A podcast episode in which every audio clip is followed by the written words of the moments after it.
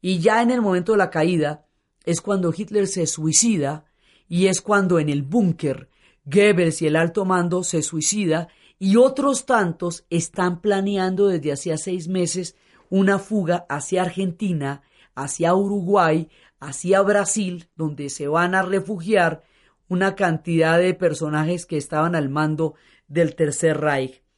Entonces, en ese momento, cuando cae Alemania, ya es una capitulación total y definitiva.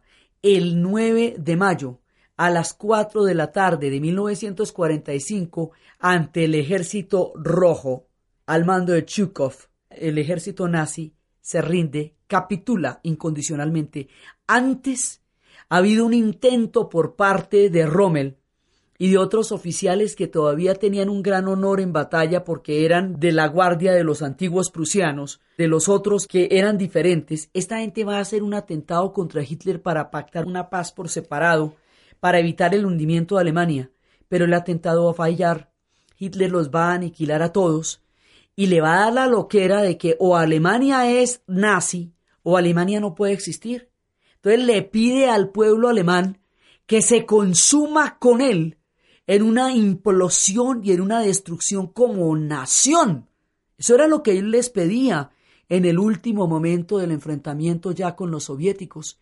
Y Alemania no iba a hacer eso, Alemania no podía hacer eso, Alemania colapsa y queda hundida en la historia y se la reparten y mientras van liberando las zonas que estaban bajo el dominio alemán, van a enfrentarse con una realidad inconcebible aún hoy día para la raza humana, algo que desborda la imaginación más allá de los límites de toda posibilidad de horror, algo que no puede explicarse, el holocausto. Cuando empiezan a ver los campos de concentración, ni siquiera pueden interpretar qué está pasando ahí. No pueden entender qué está pasando ahí. Los judíos han sido excluidos de la sociedad europea. Desde las leyes de Nuremberg, los judíos fueron excluidos. Empezaron, se les prohibió ejercer los oficios, las profesiones, estar en las frentes de sus casas, montar en bicicletas. Luego fueron llevados a no se sabe dónde, porque nadie lo preguntó porque nadie fue detrás de ellos a denunciar a dónde los llevaban, pero fueron saliendo de todas las capitales de Europa y fueron llevados a no se sabe dónde, no se sabe dónde eran los campos de concentración primero y de exterminio después. No se sabe dónde era Auschwitz, Buchenwald, Bergen-Belsen, Dora Ratisberg, Riga. Fueron llevados a los campos de concentración y todo el mundo alega que nadie vio nada. A medida que pasa la historia queda menos creíble que nadie vio nada, porque era una realidad demasiado grande para haber sido ignorada y para haber pasado delante de los ojos de tanta gente. Entonces a los campos de concentración van a ser llevados junto con los judíos los gitanos, los republicanos que perdieron la guerra y estaban peleando del lado de los aliados, también fueron llevados allá, los homosexuales, los extranjeros, los anarquistas, los socialistas, opositores al régimen, gente de izquierda, gente de muchas partes, fue llevada allá alrededor de un proyecto que tiene el escabroso nombre de la solución final que implicaba la destrucción del pueblo judío como comunidad en la historia, teniendo en cuenta que los judíos fueron utilizados como chivo expiatorio por Hitler para, a través del odio hacia ellos, justificar el proyecto del Tercer Reich y la teoría de la superioridad racial, usándolos a ellos como objetivo del odio que era el motor del proyecto del Tercer Reich. Este odio los va a llevar a los campos de concentración terminado el siglo XX, todavía la conciencia humana no entiende cómo fue que pasó esto. Cuando los campos de concentración se ponen en evidencia frente al mundo, la realidad aterra y ensombrece la conciencia humana después de eso, y por eso es que se van a hacer también los procesos de Nuremberg, para ventilar este tipo de crímenes y poner límites. Hay cosas que ya no pueden suceder, líneas que no se pueden cruzar.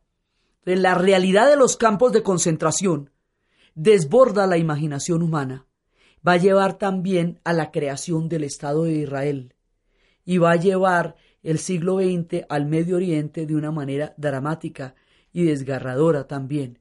Entonces, la Segunda Guerra Mundial, terrible como es, va a terminar con dos realidades aún más aterradoras después de todos los horrores que se habían visto en la guerra. El holocausto contra el pueblo judío, particularmente en Polonia, donde una rebelión del gueto. Y por el otro lado, cuando se ha rendido Alemania, Japón no se ha rendido. Japón sigue intacto, sus ejércitos siguen intactos, las batallas en las islas van a ser aterradoras. En Okinawa mueren 250 mil personas en dos semanas. Los japoneses tienen orden de pelear hasta el último hombre y sale un telegrafista que es el último hombre. Entonces Estados Unidos siente que si sigue peleando así, van a pasar seis meses más de guerra, ya están en 1945 y nada que se acaba la guerra y los seis meses ya serían por cuenta exclusivamente de los Estados Unidos, que son los que están peleando directamente con Japón en las islas.